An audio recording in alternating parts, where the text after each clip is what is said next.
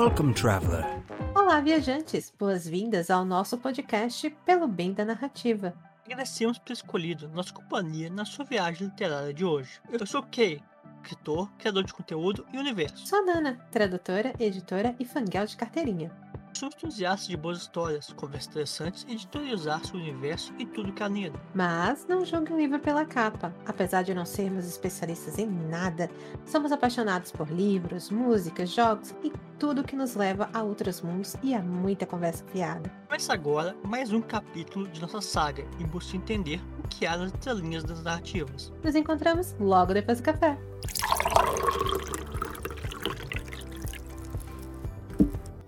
Antes de começarmos a o nosso tema principal, uma pergunta muito simples, Nana. Qual a sua leitura atual? Então, eu tô lendo Lore da Alexandra Bracken e Lore é um livro de fantasia que envolve mitologia grega. A mim, ele é praticamente um ladrão de raios com esteroides. A história é mais ou menos o seguinte: Zeus, claro, sempre Zeus, instituiu que a cada sete anos acontece o Agon. É um tipo de punição por uma rebelião antiga dos deuses lá. E durante sete dias, nove deuses gregos são forçados a caminhar na Terra como mortais e caçados por descendentes de linhagens bem antigas. E todos dispostos a matar um deus e tomar o poder divino dele e ter imortalidade. E a nossa protagonista, Lore Perseus, tenta escapar do seu passado e até mesmo do Agon. Mas como a gente sabe, muitas vezes é o nosso passado que nos caça ferozmente. E você, Kay, o que, você tá lendo agora?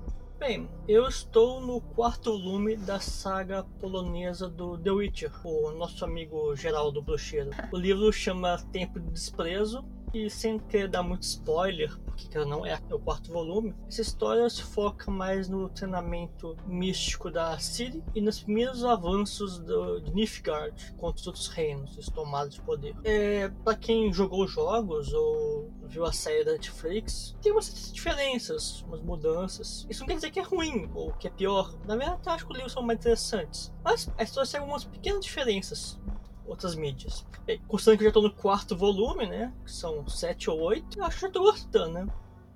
É, pelo jeito sim. E pessoal que tá ouvindo, sinta-se à vontade para indicar livros pra gente ler, seja famosos, seja independentes, ou até mesmo autorais. E que a gente vai ficar super feliz em ler e dar nossa opinião sincera e carinhosa sobre eles, tá bom? Isso mesmo. É, a gente sempre tá aberto a sugestões. Sempre é bom ter um, algo mais a falar nesse começo de episódio. Mas, sem mais enrolações, vamos sobre a pauta principal: o bem da narrativa. Então, a ideia é a seguinte: o que raios é o bem da narrativa? Da onde veio isso? Na verdade, veio de uma das nossas conversas loucas de sempre, que começa no A e termina no ômega. Não me pergunte por quê. Mas enfim, o nosso programa é justamente sobre o que é o bem da narrativa. Um termo que eu e o Kay usamos e que significa justamente os mecanismos, ou o mecanismo utilizado em um enredo para garantir a imersão na narrativa. Claro, manter o leitor fisgado nela. Palavras bonitas, mas vamos falar de uma forma mais simplificada ainda. De que tudo o que a gente tem na história para manter esse movimento, ritmo, sempre crescendo, ligando uma cena a outra. Bem, esse artifício pode até aparecer de diversas formas, tipo a morte de um personagem que a gente ama, o sacrifício do protagonista, a traição de um amigo. É tudo aquilo que faz uma história seguir em frente. Ou às vezes até mesmo a gente querer tacar o livro na parede do outro lado de onde a gente está lendo.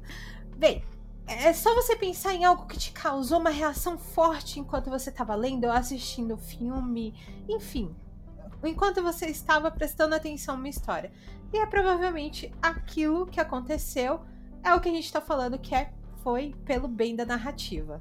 Bem, falando assim, pode parecer que tá criticando ou falando que é algo ruim. Não, esses artifícios, de pela bem narrativa, são algo necessário, porque diferente de nossas vidas cotidianas, que podem estar cheias de muito de tédio e nada que fazer, história é só com música, tudo tem ritmo. Então, tem que saber fazer isso direito. Esse é o X da questão pelo bem narrativa. É como fazer coisas bem feitas. Esse é o grande desafio.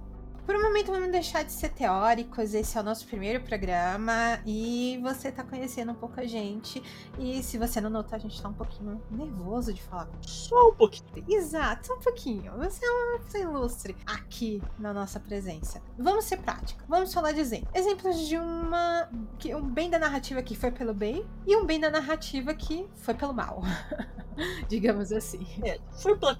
Vamos dizer que um momento de aplicação ruim, mas que não significa que a obra como um todo se perdeu ali. Pode ser que foi apenas um ponto fraco dentro da trama, ok?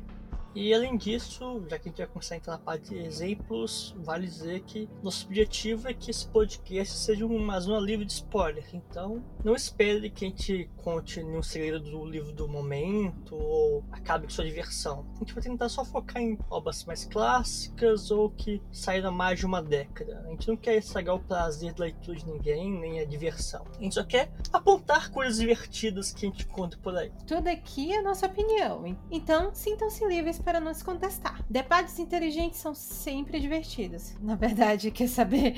Contestem mesmo, porque eu adoro uma boa discussão literária que desencadeia o caos. Quanto mais longa a conversa, melhor vai ser divertido pra gente. Exato. Mas, novamente sem enrolação, vamos dizer numa boa aplicação. Um bem pela narrativa, bem feito. bem, um exemplo simples até interessante é o dos Anéis. É a relação do Frodo com o. Precious. O Frodo, dado momento da, em Duas Torres, se encontra com Sméagol. Ele tinha todos os motivos para mandar ele embora, escorraçar ele e tudo mais. Afinal, ele sabe das histórias que o Bilbo contou e outras coisas. Mas, ele é o protagonista. Ele tem um bom coração. Ele precisa do conhecimento que o Sméagol tem. Ele quer perdoar, ele acha que as pessoas podem melhorar. Qualquer motivo que seja. E esse qualquer motivo é justamente o bem da narrativa. Ele acolhe o Sméagol e fala, não, você vem conosco. Bem, agora imagine no momento que ele não tivesse feito isso e tipo, mandado ele embora. Bem, a situação seria bem diferente. Eles não chegariam em Mordor da mesma maneira. E definitivamente o Frodo não teria perdido um dedo. E muito menos brigaria tanto com o Sam. Se você é como eu, que de vez em quando acha que o bem da narrativa tá mais pra desculpas que a gente cria para algumas decisões que muitas vezes a gente não concorda com o autor, é mais ou menos isso, sabe? É, são aquelas desculpinhas que a gente acaba inventando. Ah, mas tinha que acontecer isso. Senão, não teria como ir pra frente da história. Sim, esse é o bem da narrativa. É a desculpa. Mas, vamos tentar agora um exemplo de aplicação ruim disso. Uh, aqui chegamos a um dilema, pois na maioria das obras clássicas que pensamos, não encontramos nada que se destacasse mesmo. A mas se a gente for pegar as obras recentes, nossa, a gente tem assunto para devender emprestar.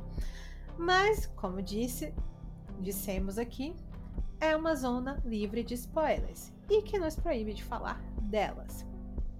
Nada que a gente não possa comentar nas redes sociais, tá? Então, Insta, pelo bem da narrativa, vamos lá? Agora, vamos citar um filme. Na verdade, uma série de filmes. A franquia Alien interessante e muito importante para a cultura de terror e ação, nossa cultura pop em geral. E que sempre escolhe cientistas e funcionários ao mesmo tempo mais inteligentes do, dos campos, né? E que curiosamente fazem as escolhas mais estúpidas. Pessoalmente, para mim, esse me dói um pouco mais que ela mostra os grandes cientistas, caras que inventaram coisas incríveis. E quando eles se postam de uma coisa que é claramente perigosa, que eles fizeram cursos de segurança laboratorial, e que eles fazem, eles ignoram. Dentro da própria série do Alien é Prometheus, onde existe um geólogo, um cientista especializado em rochas, minerais, cavernas e outras coisas. E o que, que ele faz? Ele se perde numa caverna, ele não encontra nada de relevante e para finalizar, ainda recebe um facehugger na cara.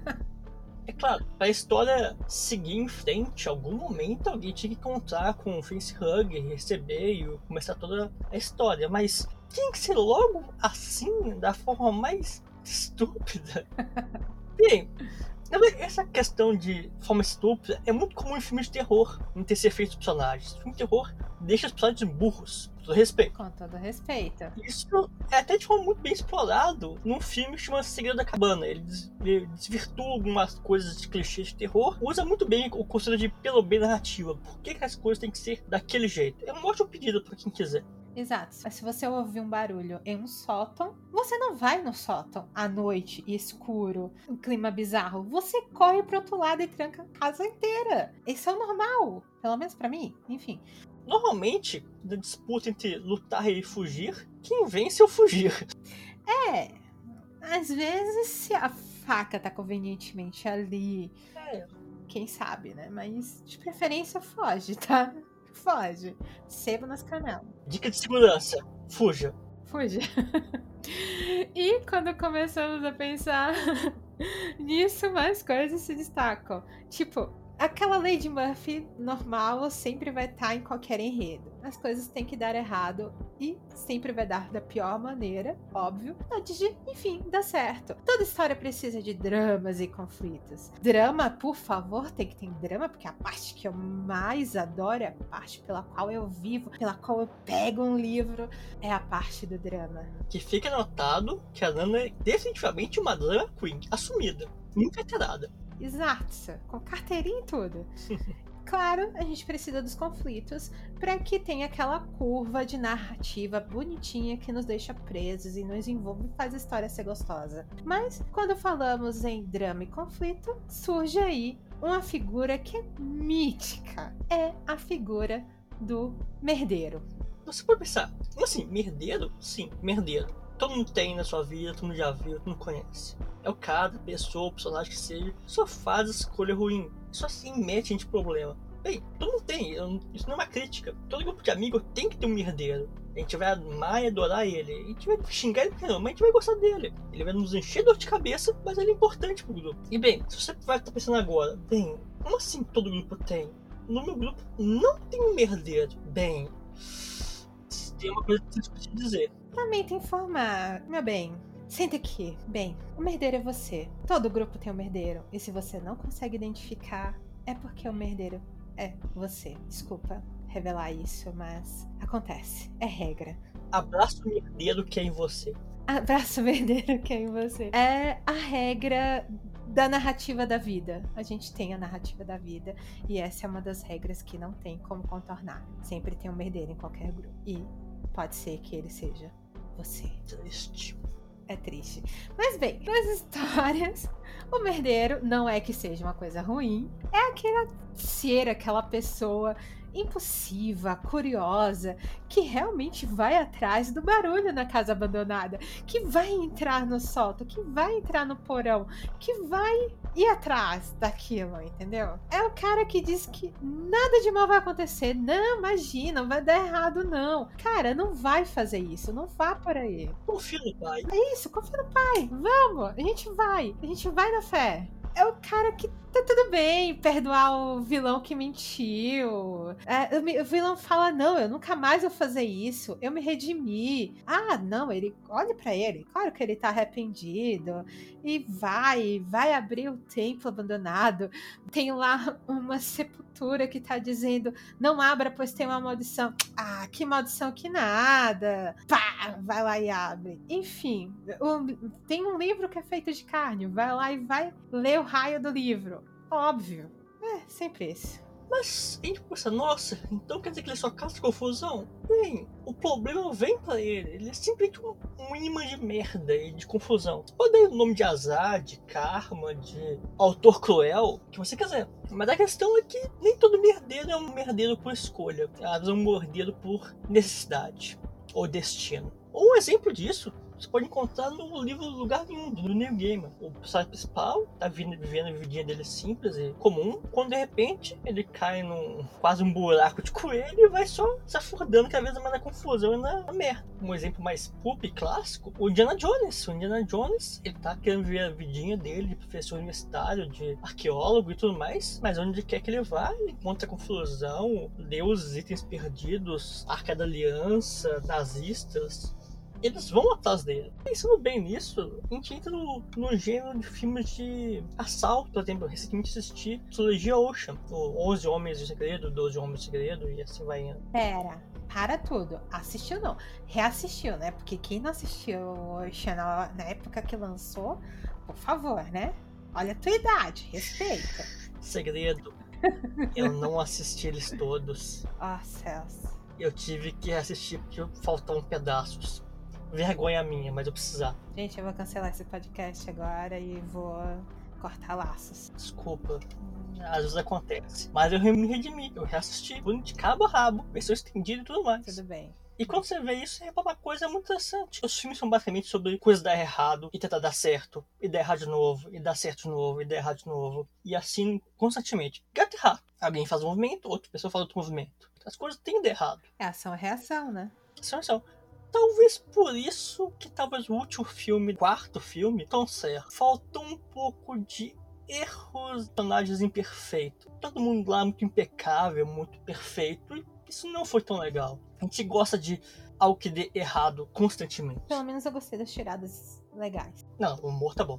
É, depois a gente pode falar um pouquinho sobre timer, mas esse é assunto para outro, outro episódio. Então, as histórias estão cheias de personagens que estão no lugar errado, na hora errada, e que são imãs de merda. tá bom. Um caso curioso, por exemplo, é o meu querido, amado amor da minha vida, Harry Potter. Que nos primeiros livros as coisas vêm até ele, e já nos últimos é ele que começa a causá-las. Eu tenho aqui quase um tá de HP, tá, gente? Então, mas eu, uma coisa que eu não posso negar é que ele é merdeiro. Ele é muito merdeiro. Nossa, mas muito. O que nos faz pensar como acontecem tantas coisas estranhas e perigosas com esses personagens e no final de contas eles sobrevivem. Como? Tem mais de uma resposta para isso, mas vamos por parte. Vamos pensar uma resposta mais simples, chamada plot armor, armadura de enredo. Mas que, que raios é esse termo em inglês que o Kay acabou de jogar aqui como se fosse um snob? Não, desculpa, o termo já tá cunhado. Eu não posso reinventar a roda. O que é o plot armor? Plot armor é quando, na história, o autor define que o evento vai acontecer, então, aquele evento acontecer, as pessoas envolvidas naquele evento têm que chegar até lá. Então, com isso, aqueles personagens estão protegidos de qualquer qualquer outro desastre enquanto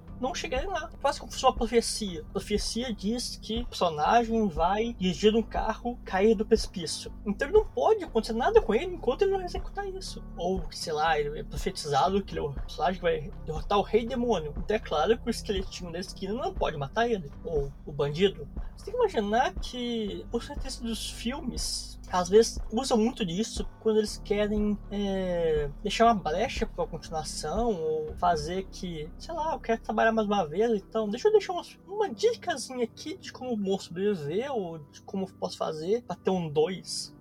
Ah, não só em filme, né? A gente tem sagas e mais sagas. A gente tá na era das sagas. Quer dizer, saindo um pouquinho, mas antes ainda era um pouquinho mais de a era das sagas. Trilogias, enfim. Sim. Acredito que pouca gente sabe disso, mas quase todo roteiro de história normalmente tem duas ou três cenas chaves, que são os pontos da virada. O restante é preenchendo o enredo de forma a ligar uma cena à outra. Falamos de um dos motivos para a imortalidade dos personagens, por exemplo. No entanto, a outra e a mais comum é o poder do protagonismo. Eu não vou dizer que esse termo foi cunhado pela gente, mas. Não, ele já existia. Mas, o que raios é isso? O protagonismo é simplesmente a lá. Peter Parker é o poder que traz muitas personalidades, porque normalmente o protagonista ele é o herói da trama. Existem histórias que são histórias sobre lugares, ou pessoas, ou eventos, mas a maior parte das histórias em si são sobre, só sobre personagens, sobre pessoas, sobre indivíduos. Normalmente o indivíduo que é o personagem principal é aquele que guia história, que faz as coisas acontecerem, que resolve os desafios. Então, se ele é o que vai fazer tudo isso, não pode haver um desafio, um problema que não possa resolver. E para resolver os vários e vários desafios do universo, ele tem que ser excessivamente habilidoso, saber fazer de tudo um pouco. É, mas tem uma pegada aí. O poder do protagonismo pode até funcionar como uma mistura de guarda-chuva e para-raio ao mesmo tempo. Vai chover, vai cair raio ao seu redor, mas você não vai se molhar ou levar choque. Mas Bem, é você que tá usando. Sempre vai ter alguém que vai recebê-los por você. Sempre alguém que vai se molhar ou vai ser eletrocutado ao seu lado. Te garanto isso. Sinceramente, vamos, vamos parar e pensar, galera. Se você quer ter uma vida terrível e provavelmente ter uma morte precoce, seja o coadjuvante ou o melhor amigo de qualquer protagonista de qualquer aventura. Ainda mais se seu nome for Sam ou se um doutor te chamar para ser o companion dele. É batata. Você vai se ferrar e bonito. Vale dizer, não tem um companion do doutor que não teve uma história trágica. Não, não tem. Ele pode ter uma vida tranquila antes, mas assim que conhecer ele, algo vai acontecer. Mas se você nunca assistiu Doctor Who, saiba disso, os companions sempre se ferram, de um jeito ou de outro. Sim, bem, se você tiver gosto por sci-fi e maluquices britânicas, vá em frente. Tem muitos e muitos e muitos episódios pra assistir. ah, é tipo. É um tesouro da cultura pop mundial, né? Não tem nem como dizer nada. Doctor Who é é vida. Mas, como eu estava dizendo, o nisso também não se resume só em se proteger de errar ao redor. Também, como disse, é o poder mais incrível de todos. É o poder de ter poderes. É o poder que faz você possa viver num mundo cheio de coisas estranhas acontecendo e sobreviver. Isso é basicamente mitologia básica. O Hércules teve que aumentar 12 desafios, então ele teve que ter habilidades para os 12 desafios. Isso acontece em toda a história. O herói vai superar o desafio. Para isso, ele vai tirar uma carta da manga. O problema é quando essa carta da manga quebra as regras do mundo. Porque basicamente o escolhido em qualquer profecia é a habilidade de não se ligar para nenhuma restrição. Não tem nenhuma regra que se aplica a mim. Pois o quê? eu sou escolhido. Pois eu sou o Goku do Dragon Ball. Pois eu sou o herói que no quadrinho foi escolhido pelo autor para vencer outro herói. Porque saiba, com a luta de super-herói, quem vence é aquele que o escritor escolheu. Não importa quantos outros revistas isso quebre, quantas outras pessoas contestem. Vence quem o autor quiser. Sim, esse tonzinho de amargor que você identificou na voz do Kei, quando ele fala um pouquinho sobre isso, e principalmente quando ele fala do O Escolhido, é porque ele tem um ódio enorme quanto a isso. Já, já foi assunto de várias e várias discussões entre várias e várias pessoas e o Kei, porque o Kei é extremamente contra o escolhido, sendo que 80% das nossas histórias, principalmente de fantasia, tem o escolhido, galera! Eu não diria que eu sou contra o escolhido. Não, claro que não. Afinal, se tem a profecia, tem um escolhido. Eu só acho que é um monopólio de poderes. Não basta o cara ser meio anjo, tem que ser meio anjo, meio demônio, meio mago, meio diabo, meio Senhor das Estrelas e meio pistoleiro. Eu adoro isso. Quando o personagem. Ah, não, ele é meio anjo. Ah, mas na verdade o pai dele era um demônio também. Ah, beleza, mas a mãe dela depois descobre que era uma bruxa. Então começa a se juntar vários e vários poderes e você fica, ok. Sofre uma transfusão de sangue e ele vira meio fantasma. Pronto. Como assim meio fantasma de sangue? Não importa, ele é o escolhido. Ele vai ter Mas isso também acaba quebrando algumas regras que faz a gente até mesmo parar e pensar, então, tem algo errado aí.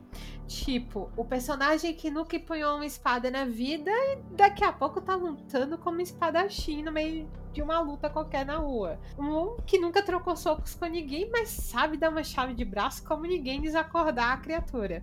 Nunca fez magia na vida e executa um feitiço supremo com a maior destreza. Tipo, tá lá o carinha, o, o, o professor, o, enfim, o sábio que te guia, né? Um dos, um dos, nossos episódios tem que ser sobre a jornada do herói, que sempre vai ter um sábio. Aguardem, aí já tô dando spoilers. Spoilers acho que do nosso próprio podcast pode, né, Kay? É mais uma previsão do futuro. Ah, então é uma previsão do futuro. Pode ser, tudo bem. Então estamos dando aqui algumas previsões do futuro com a nossa bola mágica em algum lugar.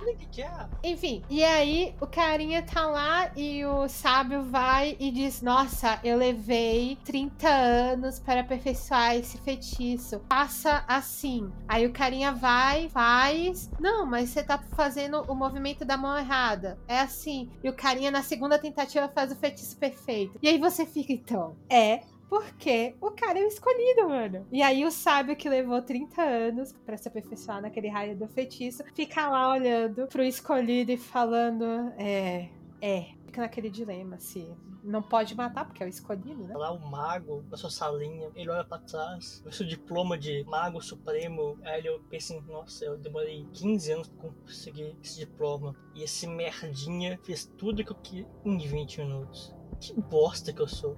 Mas enfim, a pessoa poderia ter feito aquela coisa por acaso, tipo, como qualquer outro. Mas faz logo o treco supremo. E eu adoro isso, gente. Eu simplesmente adoro.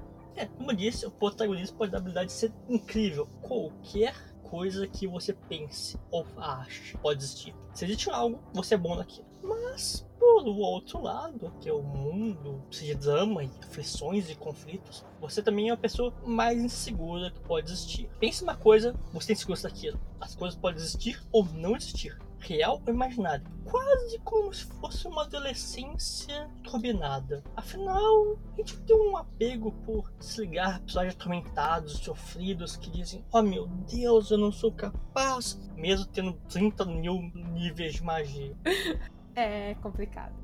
Às vezes também a gente já tá de saco cheio disso, como por exemplo, hoje eu tava conversando com uma galerinha no Insta exatamente isso. De vez em quando dá vontade de pedir, principalmente para o autor, a autora que a gente gosta, pô, cria uma história em que os personagens não têm um passado atormentado, que tá, deu tudo certo, teve uma vida feliz e cresceu, tava tudo feliz, e, e que as coisas se desenvolvam a partir disso, não necessariamente tenha um passado com conturbado ou algo assim. Ou então que simplesmente conflito seja uma coisa do dia a dia. E aí, por isso que às vezes também a gente gosta bastante de uma comédia romântica mais leve. Pensando nisso, eu, acho, eu chamo isso de dilema do órfão. Se você é um protagonista, alguém vai querer matar os seus pais. Simples. Um protagonista não pode ter pais. Não pode ter família.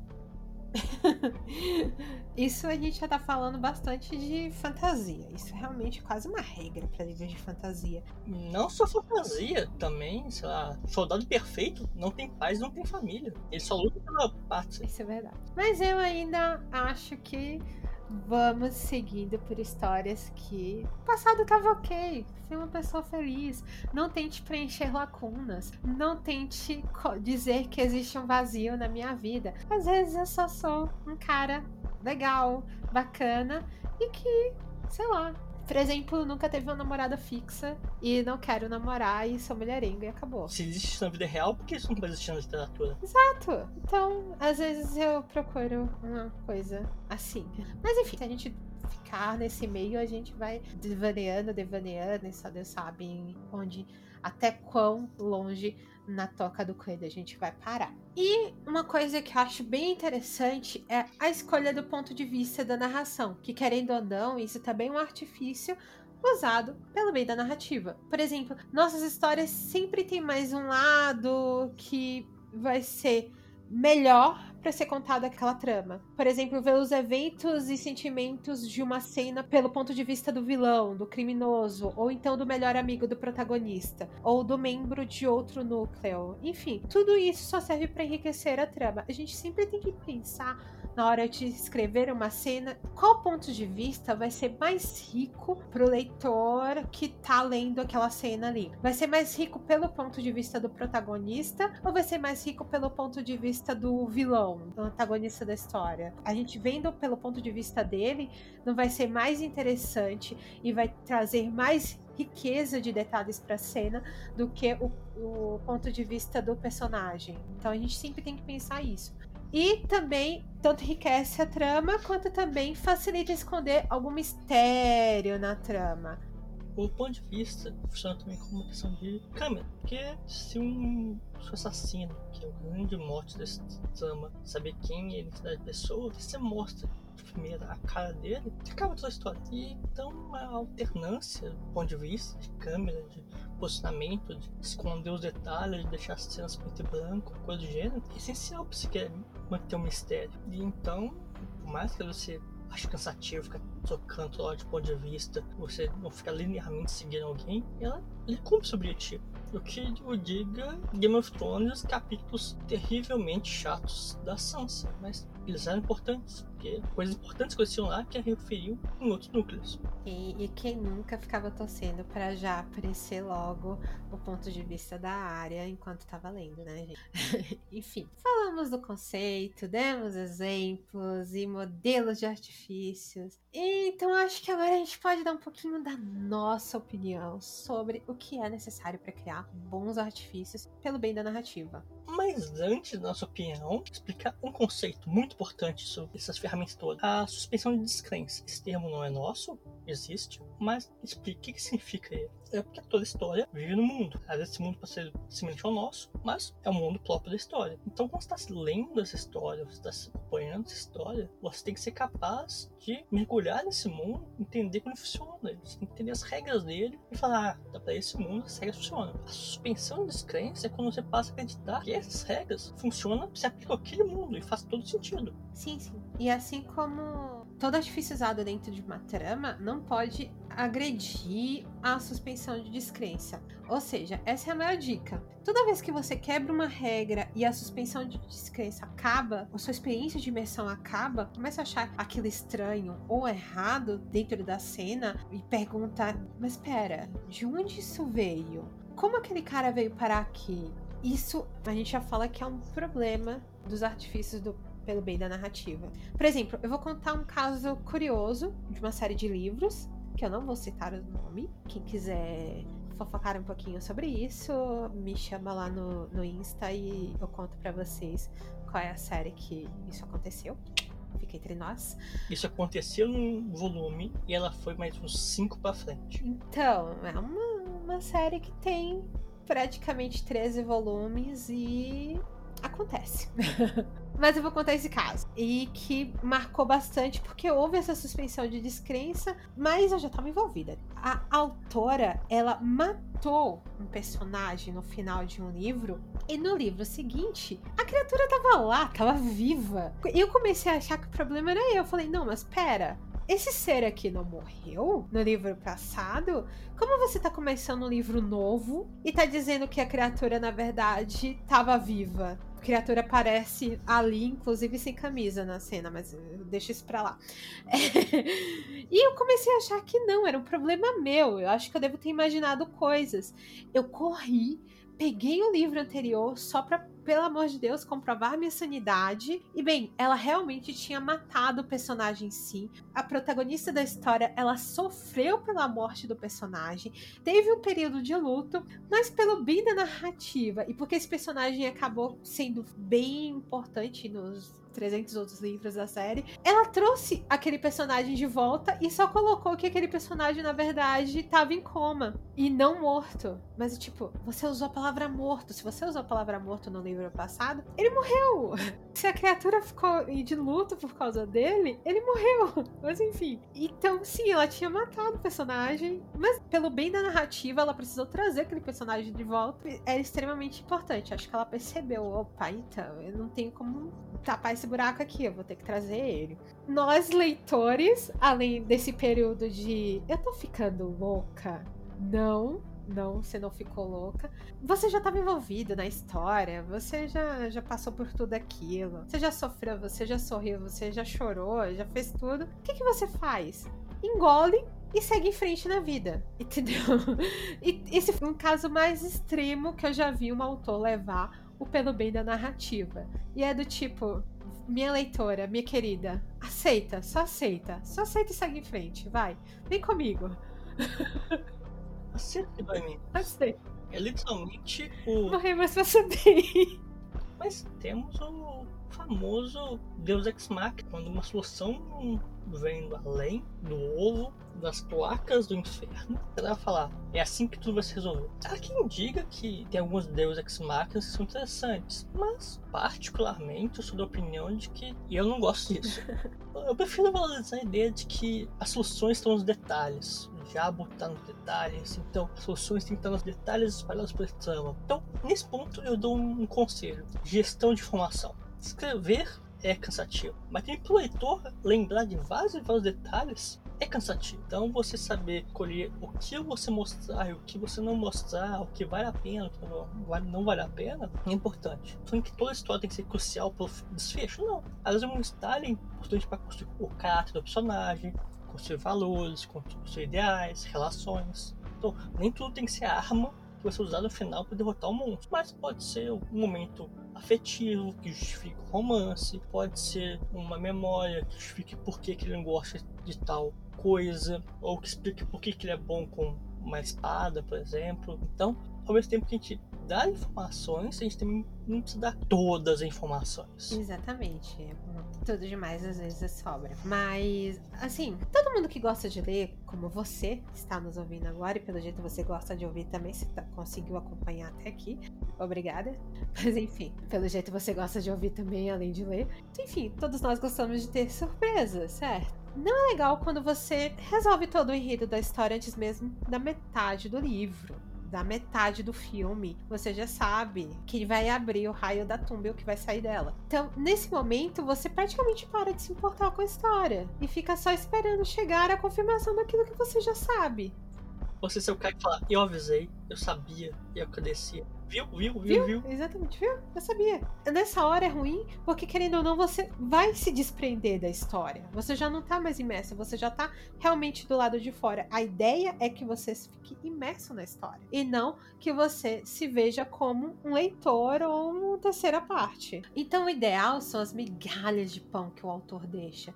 São as dicas e sugestões que são deixadas lá ao longo do, do livro, ao longo da história, ao longo do enredo, para algum momento revelar todo o plano. Uma coisa que eu odeio também é aquele final, revelação, momento do vilão, sabe? Não é o protagonista que resolve todo o problema do que tá acontecendo. Não. É o vilão que senta e conta todo o plano maligno final de Bond, né? Olá, James Bond. Você me encontrou e vou contar todos os É, eu acho que isso funcionou por uma época, funcionou. Mas hoje em dia, gente, não. É uma coisa que particularmente me faz desprender da história. É uma coisa que me faz cara a parte e falar, aham, continue. Eu não sei se isso acontece com vocês. Por favor, alguém me diga se isso também acontece com vocês. Essa coisa de final vilão de James Bond. De o um vilão chegar lá, então, eu vou te contar o meu plano secreto, porque no final eu vou te matar, você não vai sair vivo disso.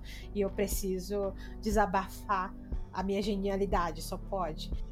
E se você pensar, todo vilão precisa de um psicólogo por conta dos problemas, né? É por isso que eles fazem isso. Né? E agora você tá preso aqui, cativeiro, e eu posso contar todos os problemas pra você. Com certeza. Acho que metade dos problemas de qualquer vilão, de qualquer livro, principalmente de fantasia, seriam resolvidos com uma boa terapia. De alguém que escute também. Enfim, uma história que dá spoiler de si mesma perde completamente a diversão, gente. Ou o vilão que conta todos os planos no final também perde toda a diversão para mim. Eu não sei se para você, por favor, me conte se eu estou sozinha nessa ou não. Não me deixe sozinha aqui. Acho que boa parte do mundo tá com você. Eu espero. Vamos dar as mãos. Vamos dar as mãos. Mas também vale pensar em quem é o personagem. Porque uma coisa é você uma pessoa do século 21 com tecnologias e tudo mais, com educação e saber a solução para um problema de matemática ou de química, enquanto seu personagem tem um conhecimento de alguém do século 12 que viveu num convento de freiras. Então é muito bom você, no momento, você se esquecer quem é você e tentar ver como você, sendo aquele personagem, tendo aqueles conhecimentos, aquelas habilidades, tendo aquele passado, as emoções, habilidades, e vive naquela situação com seus instintos. O que você faria? Muito bem narrativa, também um bem narrativa para a eterna, não pode ser só para quem está do lado de fora. Claro que também tem que ser compreensível para quem está do lado de fora, mas também tem que fazer sentido para quem está vivendo aquele, aquele momento. É como alguém te contar uma conversa de um amigo e você dá todas as soluções que o cara devia ter tomado naquele momento. Mas o cara te fala, não, eu tomei no caso do momento, naquele momento eu não pensei em nada. É justamente assim que suas ações ocorrem no livro, no calor do momento que as coisas ocorrem. Então as escolhas são mais um fruto das condições internas do que só dos estímulos externos também. Anacronismos e outras coisas atrapalham o meio narrativo. É, todo mundo tem noção de que todos os filmes e séries não são realistas, né, gente? Na internet tá cheio de vídeos que mostram especialistas de várias áreas que mostram que as coisas não são realistas nessas obras. E, sendo sincero, isso não é um problema. Se os leitores ou a audiência, os espectadores não souberem disso, eles vão acreditar e achar que aquilo é incrível. Na verdade, quem puder, consulte como construção de mundo melhor e tudo mais. Existe toda uma ciência de world building, que é a construção de mundo. E tem uma coisa também que quem não souber fazer isso é só usar bons efeitos especiais. Star Wars também, vou mostrar. Barulho de laser e barulho no espaço e meio mundo engoliu isso, ok, incrível. É fundamental. E o que importa é a imersão, gente. O que importa é fazer com que a pessoa que está assistindo ou a pessoa que está lendo se desprenda completamente da realidade e comece a fazer parte daquele mundo. E não, por favor, não estamos falando de reality shifting. Por favor, não. Essa é uma coisa completamente diferente e que a gente teria que separar pelo menos mais uma hora inteira para falar o que raios é um reality shifting e por que raios isso existe e por que adolescentes estão fazendo isso. Por favor, eu não faço ideia. Nem pesquisa. Mas, continuando aqui, não falando sobre modinhas da época, só pra pensar, a gente vai falar sobre artifícios ruins. Na verdade, não. A gente não tá aqui por conta dele e falar que isso foi feio, isso é legal, isso, aquilo, e aquilo, e aquele outro. Ao longo do caminho que a gente construiu aqui, a gente deu a nossa opinião, a gente botou exemplos que a gente achou exagerado, que a gente não gostou que a gente achou que poderia ser feito de forma melhor. Então, é isso que vai ser. Se você quer saber o, a lista dos maus meninos, você não vai ter aqui. A gente só gosta de elogiar os bons meninos. De vez em quando. De vez em quando. Às vezes escapa uma língua afiada, comentários ácidos, mas espera que isso seja aceitável para todos. E quem tiver dicas também, por favor, nos fala. Sim, estamos sempre ávidos a melhorar. Vamos construir isso aqui com vocês e eu acho que vai ser super divertido essa viagem. Não esqueça que você também está nessa viagem com a gente, beleza? E é isso. A gente espera que você tenha gostado. A gente vai sempre melhorar. Procure a gente no Instagram, deixe comentários, por favor, comentem. Eventualmente a gente vai fazer um episódio extra só falando sobre os comentários, respondendo e outras coisas. Mas agora me a pergunta: e aí? Qual que é a próxima parada dessa história? A próxima parada dessa história, dessa viagem nossa, é clichês. Faça bem feito. Clichês, é. Tem muitos clichês interessantes. Alguns divertidos, outros. Ah, nem tanto. e eu creio que vai ser bem divertido e já queremos ouvir de vocês. Por favor, qual o seu clichê favorito? Tipo, ah, só tem uma cama na hospedaria para vocês dois. pisca, pisca, coffee. E qual é aquele clichê, por favor, que te faz revirar os olhos até ser capaz de ver o interior da sua cabeça, praticamente? Enfim, fala pra gente beleza? Então, até a próxima viagem. Até mais, viajante.